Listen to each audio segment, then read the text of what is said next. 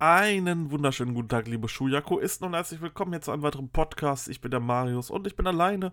Das heißt, ihr wisst, was das heißt. Wir reden über Dragon Gate und zwar der letzte Cast zum King of Gate steht an. Die Halbfinals plus das Finalmatch plus ein Bonusmatch wir müssen das besprechen, wir müssen drüber reden und starten direkt mal in den neunten Tag ein.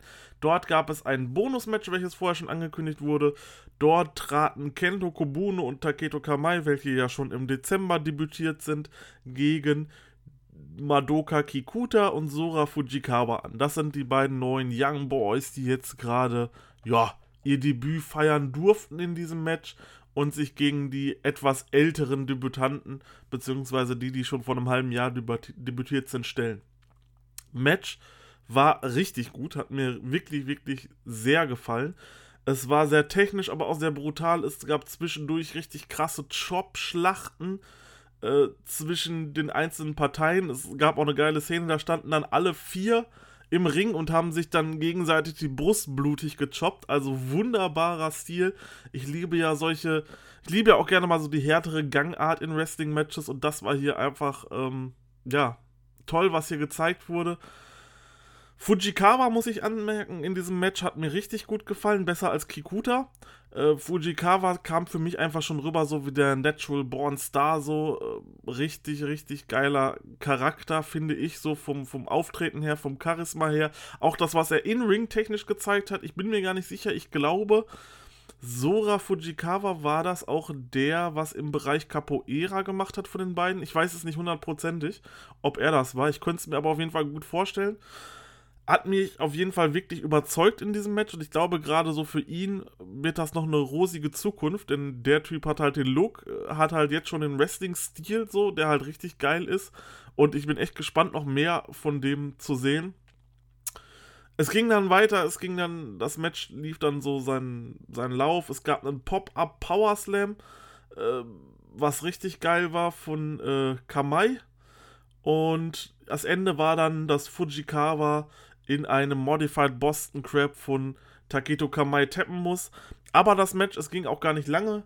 Ich glaube, knappe 10 Minuten ungefähr. Das könnt ihr euch auf jeden Fall geben. Also wirklich Action ohne Ende in diesem Match. So, ja, die haben halt einfach mal ihre Zeit, die sie bekommen haben und den Spot, den sie bekommen haben, fand ich perfekt genutzt. Gerade Fujikawa ist, glaube ich, jemand, der ja doch für die Zukunft noch sehr interessant werden könnte.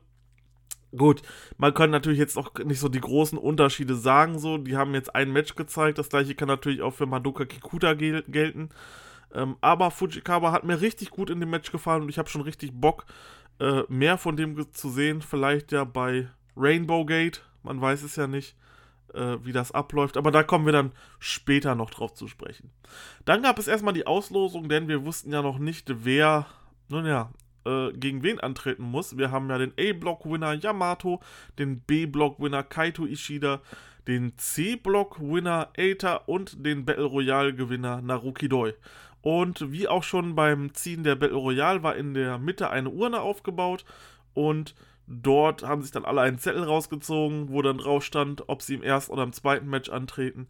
Und im ersten Match müssen Naruki Doi auf trifft Naruki Doi auf Kaito Ishida und im zweiten Match muss Yamato gegen Eita ran.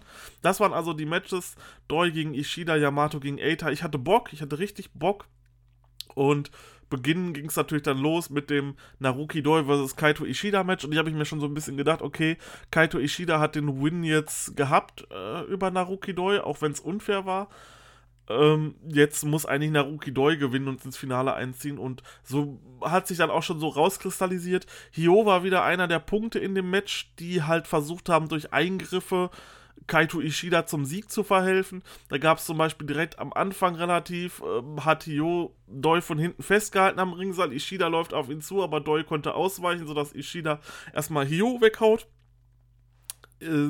Hio macht sich wirklich super in dieser absoluten Heal-Rolle, gefällt mir richtig, richtig gut. Dann ging es weiter, ein sehr, sehr technisches Match mit vielen Submissions und ähm, super wunderbar technischen Holes.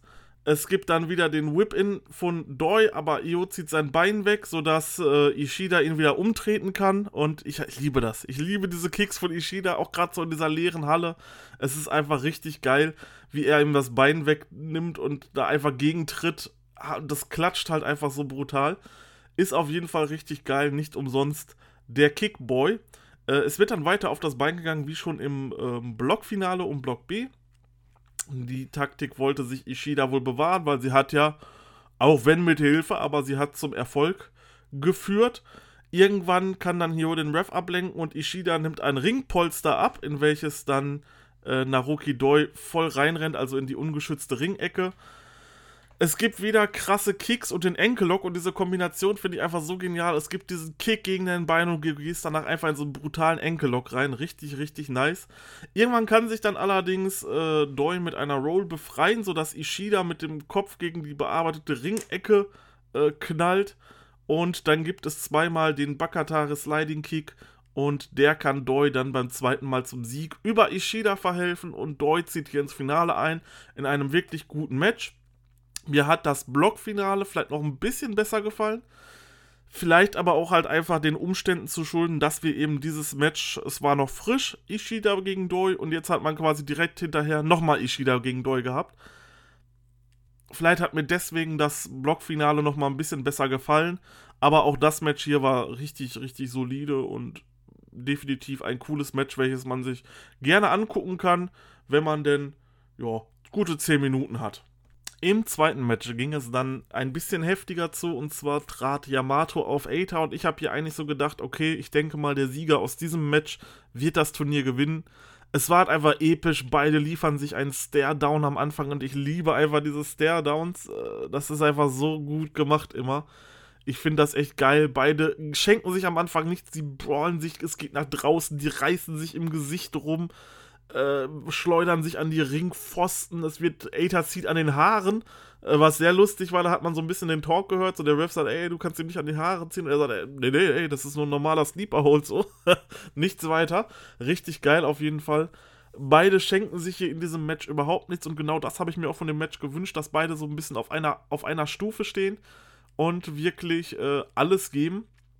Und ja, wer eben noch wer sich eben gedacht hat, okay, Hyo mit seinem, äh, ja, mit seinen Shenanigans, mit seinem Eingreifen und so war schon krass. Dann hat er dieses Match halt noch nicht, das hat er dieses Match halt noch nicht erlebt, so. Im Endeffekt ging das alles los. Aether wirft halt den Ref in den Lauf von Yamato und kann ihm so dann einen Tritt in seine Weichteile verpassen. Daraufhin beschweren sich die Dragon Gate-Leute, dass er sowas nicht machen kann. Daraufhin geht der Ref hin und wird quasi von den Dragon Gate-Leuten abgelenkt die eigentlich nur Yamato helfen wollen. Und so gibt es dann das Knie nochmal in Yamatos Kronjuwelen. Und äh, Yamato denkt sich dann, hey komm, ich muss mich irgendwie rausrollen, rollt sich raus, doch Eita nimmt dann draußen einen Stuhl, mit welchem er Yamato bearbeitet. Warum wird das nicht geahndet? Weil der Ref von RED abgelenkt ist. Also gibt es einen richtig heftigen Stuhlschlag auf den Rücken von Yamato. Es geht wieder rein in den Ring und Eita ist noch damit lange nicht fertig. Es werden zwei Ringpolster abgenommen und damit schlägt er auf Yamatos Rücken. Dann packt er sich aber selber den Ref und sagt hier, komm, ey, du musst die Ringpolster wieder dran machen, ne? Was ist das hier? Das ist ja gefährlich. So nach dem Motto so ein bisschen. Ich hoffe, das hat man jetzt nicht gehört. Jetzt ist ja gerade irgendein Programm im Hintergrund aufgegangen. Ähm, Genau. Er schickt dann den Ref in die Ecke und sagt, ey, mach mal die Ringpolster wieder dran. Dies war allerdings auch wieder nur eine Ablenkung, denn in der gleichen Zeit haben RED auf der anderen Seite die Ringpolster abgemacht. Und so konnte Aether Yamato nochmal dagegen schleudern. Also, krasse Shenanigans, krasses Heelwork hier von RED, was die in diesem Match gemacht haben. Das war schon war schon krass so, ey, Ref, geh mal dahin, mach das wieder dran. In derselben Zeit, und man hat das als Zuschauer nicht gesehen, dass RED die Ringpolster in der anderen Ecke wieder abgemacht haben. Richtig, richtig geil. Dann war es aber auch erstmal Ende damit und das Match fing wirklich an, richtig, richtig stark zu werden. Einen krassen Exploder-Suplex gab es, aus welchem Aether noch rauskommt. Knee Strikes, Dropkicks. Guckt euch das an. Richtig, richtig geil, äh, wie die beiden sich dann dort gegeben haben. Es gibt Konterschlachten ohne Ende. Äh, Aether will einen Low Blow zeigen, aber Yamato kontert mit einem Headkick und einem Brainbuster, beziehungsweise gefolgt von einem Brainbuster, Galeria into Pin Konter von Aether. Also tatsächlich, so habe ich das wirklich aufgeschrieben. Krasses Ding einfach nur. Äh, es geht dann richtig weiter. Beide hauen sich mit den Vor hauen sich die Vorarms um die Ohren. Dann gibt es allerdings einen Galeria und Aether kommt nochmal raus. Ähm, da möchte Yamato allerdings schon Ende machen. Zeit einer Submission, doch während dieser Submission kann Aether den Ref greifen, der halt guckt, ey, willst du aufgeben? Schnappt sich den Ref und so kann BNB Hulk reinkommen und Yamato einen Stuhl von hinten überziehen und ihm den Fast Flash verpassen. Das sollte allerdings alles noch nicht reichen. Und äh, Yamato kann dann noch äh, einen Pin aus dem Nichts zeigen, aus welchem Aether rauskommt. Es gibt dann allerdings drei Imperial Unos hintereinander. Und der dritte hat dann gereicht, damit Aether Yamato pinnen kann und ins ja, Finale einziehen kann. Auch danach, das Hero war geil, die, das Dragon Gate Roster kommt raus und Aether tritt dann erstmal Dragon Dyer weg und schlägt Yamato dann einen Eisbeutel um die Ohren. Also richtig, richtig geiles Hero-Work hier von Aether. Und damit steht unser Finale fest, Aether versus, ähm, Aether versus Naruki Doi. Und ich hatte Bock. Ich war auch auf Aethers Seite so. Ich mag Aether wirklich gerne und hätte auch Bock gehabt, wenn er das Ding gewinnt. Mal schauen, ob er das tut.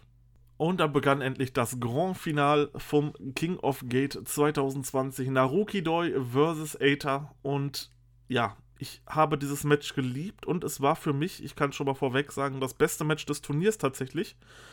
Richtig, richtig gutes Wrestling. Eine total technische Anfangsphase, in der sich beide kaum was schenken. Naruki Doi hat für mich allerdings so ein bisschen fokussierter in diesem Match gewirkt keine Ahnung, kann mir auch nur so vorgekommen sein. Auf jeden Fall äh, bearbeitet Aether den linken Arm, diesmal von Naruki Doi, äh, mit Tritten, Whips in die Ringecke etc. Und Aether kommt einem wirklich richtig brutal in diesem Match vor. Es gibt dann auch richtig krass schöne Aktionen, zum Beispiel ein Springboard DDT into Submission von Aether, und dann beginnt eine Niervollschlacht sondergleichen. Die liefern sich dort wirklich alles Mögliche.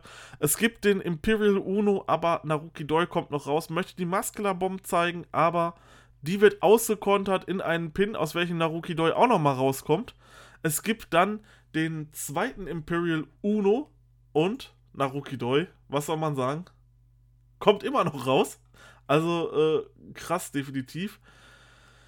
Danach geht es allerdings in den äh, Numero Uno einer Submission, in welchem Aether dann das Match gewinnen kann und ja, sich im Endeffekt zum King of Gate 2020 krönen kann. Das Match war wirklich absolut großartig. Es ging auch fast 20 Minuten. Guckt euch das an, lasst euch nicht von der Zeit abstrecken bei einem, ja, ich sage mal, ähm, bei einem Match ohne Zuschauer. Aber das hat sich wirklich gelohnt. Das Match war für mich das Match of the Tournament. Deswegen, ich gehe jetzt auch nicht auf jede Einzelheit hier ein. Schaut euch das Match auf jeden Fall an. Gönnt euch das, was dort passiert. Und äh, ich wünsche euch dabei viel Spaß, denn das Match war wirklich toll. Nach dem Match gibt es dann halt noch Promos. Man versteht es halt leider nicht. Wie gesagt, es ist kein englischer Kommentar dabei, was dort gesagt wurde. Ich denke mal, das wird das übliche, das wird das typische Heelwork gewesen sein. So, ey, äh, Naruki Doi, ich will deinen Titel haben und ich mach dich platt.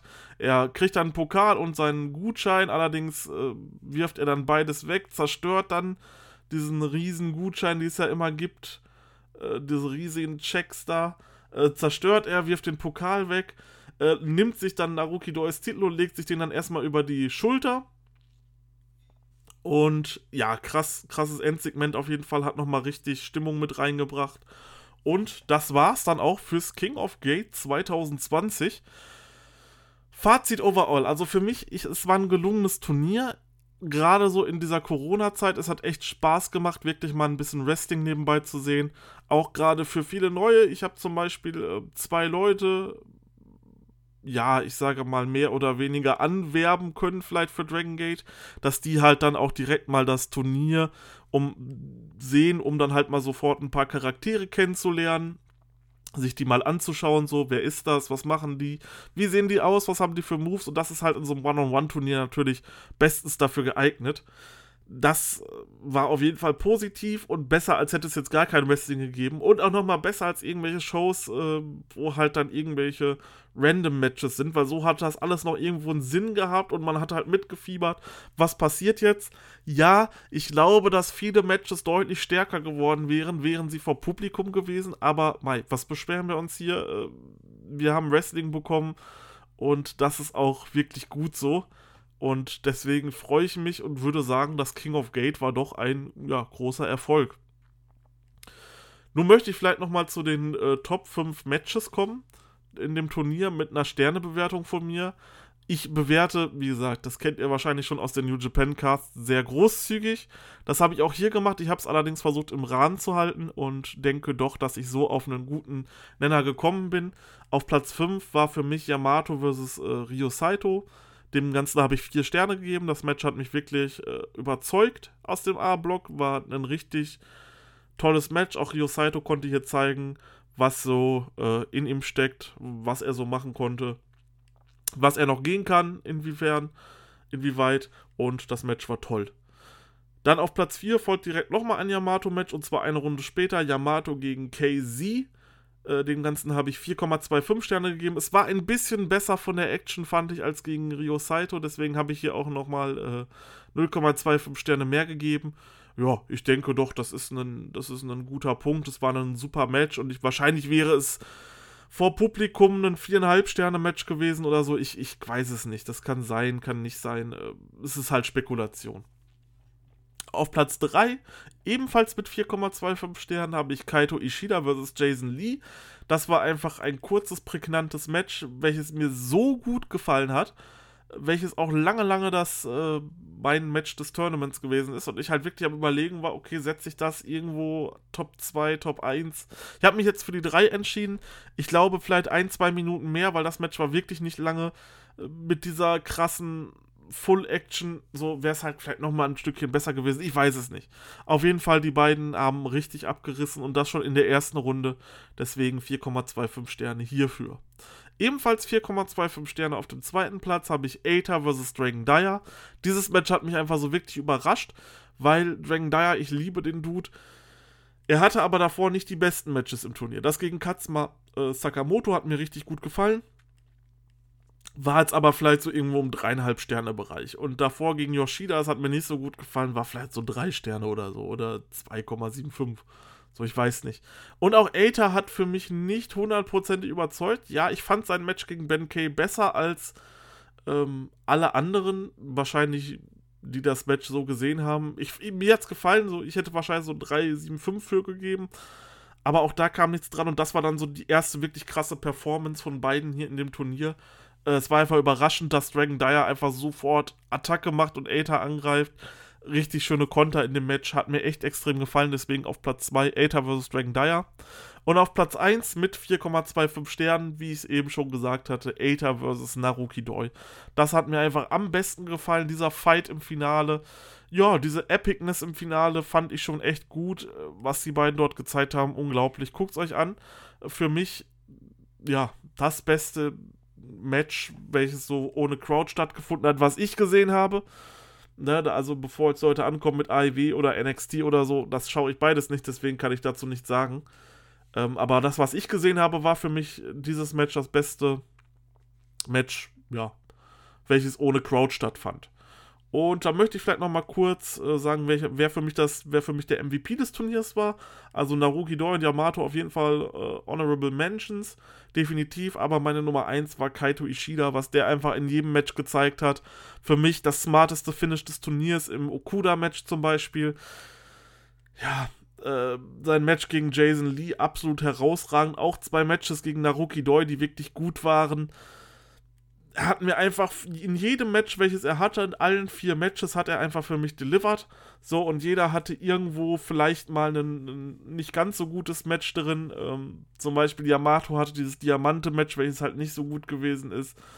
Ähm, Naruki Doi, ich weiß gar nicht mehr, das glaubt sein erstes Runden-Match hat mir nicht so gut gefallen. Ich weiß schon gar nicht mehr, ich weiß schon gar nicht mehr, gegen wen das ging, das ist schon so lange her. Ähm, ja, was soll ich sagen?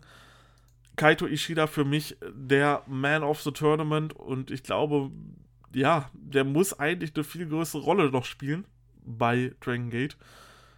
Richtig krass, was der Dude einfach so zeigt. Kaito Ishida, mein Man of the Tournament. Und das war's dann auch mit dem ja, King of Gate 2020. Ich sagte, es war schön, es war ein Erfolg, finde ich, äh, dass man das gemacht hat. Es hat vielleicht auch noch ein paar Fans mehr gegeben. Die das gefeiert haben. Ich fand sie gut, allem allem. Klar, mit Publikum sind die Shows wahrscheinlich noch besser, aber so, ich bin zufrieden. Wir brauchen uns da nicht beschweren. Jetzt noch vielleicht kurz noch ein Einblick, wie es weitergeht, denn Dragon Gate hat angekündigt, dass es das Rainbow Gate geben wird. Und zwar äh, wird es dort am 13. Juni ein Six-Man Tag Team Match geben zwischen Jason Lee, UT und OG Shiba versus Yusuke Santa Maria, Kota Minora und Ho Ho Lun. Und am 14. Juni wird es ein All Japan World Junior Heavyweight Championship Match geben. Der Champion Susumu Yokusuka tritt gegen Hokoto Omori von All Japan Pro Wrestling an. Und Hokoto Omori sagt mir gar nichts. Ich habe von Chris erfahren, dass es sich dabei auch von einem Rookie handelt. Deswegen bin ich sehr gespannt, ja, wie der sich so macht. Was anderes ist noch nicht äh, angekündigt. Es wird wahrscheinlich, es steht auch nirgendwo, das heißt, es wird wahrscheinlich wieder ähm, in dem Studio statt, stattfinden. Ob noch irgendwelche anderen Matches dazu kommen, keine Ahnung. Das waren bislang die einzigen beiden, die feststanden. Wäre cool, wenn noch irgendwas passieren würde, weil zwei Matches, ja, dann macht mal ruhig noch, macht mal drei auf die Karte oder so, dann haben wir sechs Matches anzugucken fürs Rainbow Gate. Keine Ahnung. Vielleicht kommt ja noch was, ich weiß es nicht. Wenn nicht, dann haben wir auf jeden Fall diese zwei Matches und so geht es dann erstmal weiter mit Dragon Gate. Und ich bedanke mich fürs Zuhören. Wie gesagt, wenn sich ein paar mehr Matches ergeben, dann werde ich darüber auch gerne nochmal sprechen. Aber für zwei Matches, puh, die kann man dann auch noch beim nächsten Mal mit besprechen. Ich bedanke mich erstmal fürs Zuhören, wünsche euch noch einen schönen Tag. Es gibt auch bald jetzt wieder einen ersten New Japan Pro Wrestling Cast sowie die wöchentliche Shotgun Review. Und ja, ich verabschiede mich. Danke fürs Zuhören. Macht's gut, haut rein und ciao.